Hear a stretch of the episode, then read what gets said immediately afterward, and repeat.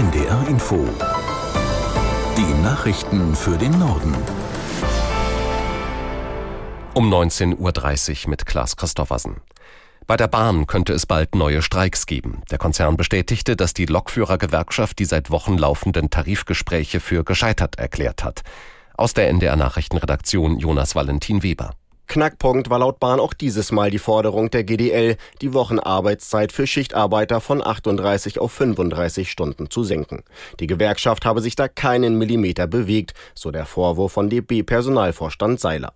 Die GDL selbst will sich nach derzeitigem Stand erst am kommenden Montag äußern. Sie warf der Bahn vor, das Scheitern der Tarifgespräche jetzt an die Medien durchgestochen zu haben. Ursprünglich hatten beide Seiten bis kommenden Sonntag Stillschweigen vereinbart. Bis dahin sollte eigentlich eine Einigung in dem Tarifkonflikt stehen. Neue Bahnstreiks sind erst anschließend möglich. Die könnten dann aber deutlich länger gehen als die bisherigen. Im Dezember hatten die GDL-Mitglieder in einer Urabstimmung für unbefristete Streiks gestimmt. Im Gazastreifen sind bei der Lieferung von Hilfsgütern zahlreiche Menschen ums Leben gekommen.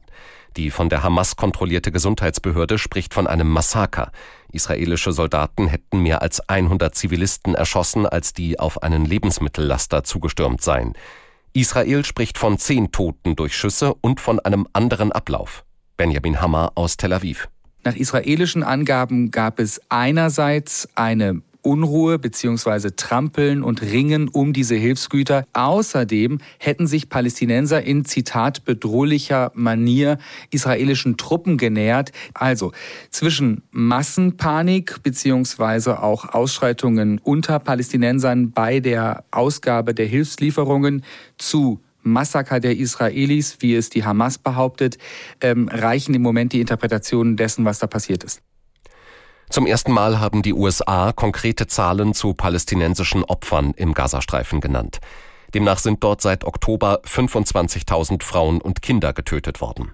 Die Angaben kommen aus dem Pentagon. US-Verteidigungsminister Austin nannte die Zahl während einer Anhörung im Kongress.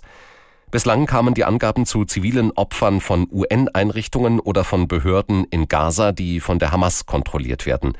Zuletzt war von insgesamt mehr als 30.000 zivilen Opfern die Rede. In Deutschland werden die gelockerten EU-Umweltauflagen für Landwirte umgesetzt. Das hat Agrarminister Özdemir angekündigt. Rückwirkend zum 1. Januar wird demnach die Vorgabe ausgesetzt, vier Prozent des Ackerlandes brachliegen zu lassen.